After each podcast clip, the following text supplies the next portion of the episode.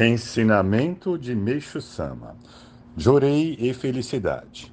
Embora possa parecer que o jorei da nossa religião tem por objetivo a cura das doenças, na verdade não é só isso. Ele tem um significado muito maior, sobre o qual vou escrever. Em poucas palavras, poderíamos dizer que ele é um método de criar felicidade. Isto porque, simplesmente falando, a doença, na verdade, é purificação. Nem preciso dizer que a purificação é o processo de eliminação das nuvens do espírito. E não é só isso.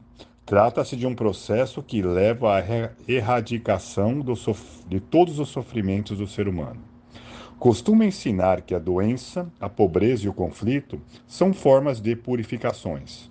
No entanto, dentre os processos purificadores, a doença é mais importante porque ela tem relação com nossa vida.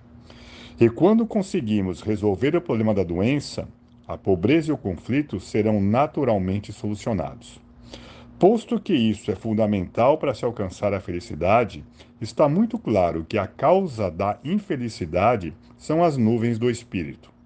O meio mais simples e infalível de solucionar o problema é justamente o Jorei, o método de eliminar as nuvens do espírito.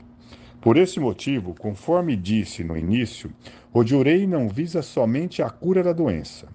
Vou tecer explicações mais detalhadas a respeito. Em concordância com o que já escrevi em algumas oportunidades, o corpo material do ser humano respira no mundo material e o espírito vive no mundo espiritual. Sendo assim, a situação do mundo espiritual influi diretamente no espírito e se reflete no corpo físico, de modo que o destino do ser humano se origina no mundo espiritual. De forma idêntica ao mundo material, o mundo espiritual está constituído de inúmeras camadas, superiores, intermediárias e inferiores. A grosso modo, o mundo espiritual é formado por três planos. Cada plano possui 60 camadas, que se subdividem em três, cada qual com 20 camadas. Ao todo, são 180 camadas, mais uma, acima de todas, ocupadas por Deus. Temos, pois, 181 camadas. Qualquer divindade, por mais elevada que seja, acha-se numa das 180 camadas. Acima, expliquei como essas camadas são dispostas verticalmente. Agora falarei como elas se configuram horizontalmente, desde o céu até o inferno. A amplitude de cada uma delas é diferente. Suponhamos que um espírito se encontra em uma das 20 camadas da parte mais baixa das 60 inferiores. Como isso corresponde ao fundo do inferno, é um mundo repleto de sofrimento inimaginável. Uma vez que esse estado se projeta no plano físico, a pessoa vive uma situação de profundo sofrimento. Já nas 20 camadas logo acima, o sofrimento é menor. E subindo mais 20, torna-se ainda mais suave, mais tolerável. E assim por diante.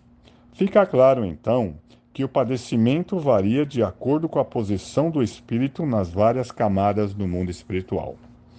Ultrapassando-se esses 60 camadas inferiores, atinge as camadas intermediárias, que correspondem ao Chieshokai, do budismo, e ao Yamata, do shintoísmo, ou ainda a vida do mundo material. Acima das camadas intermediárias está o paraíso, e aqueles que ali chegam alcançam a posição de entes celestiais e desfrutam de uma vida de alegria e felicidade. Como se vê, a camada em que se encontra o espírito de uma pessoa se reproduz fielmente em seu destino. Por esse motivo, ela deve estar atenta para elevá-lo cada vez mais. À medida que o espírito se eleva, proporcionalmente os sofrimentos diminuem, a felicidade aumenta. Isto porque os sofrimentos decorrentes da purificação se tornarão desnecessários. Por este motivo, Enquanto o corpo espiritual estiver nas camadas inferiores, é inútil apelar para a inteligência e envidar esforços, porque esta é a inexorável lei divina. Assim como é a lei do espírito precede a matéria. Por conseguinte, Para que o ser humano alcance a felicidade, é imprescindível que ela purifique seu espírito a fim de torná-lo mais leve e busque constantemente atingir as camadas superiores. Fora este, não existe absolutamente outro método para alcançarmos a felicidade. E nisso reside o profundo significado do Jurei.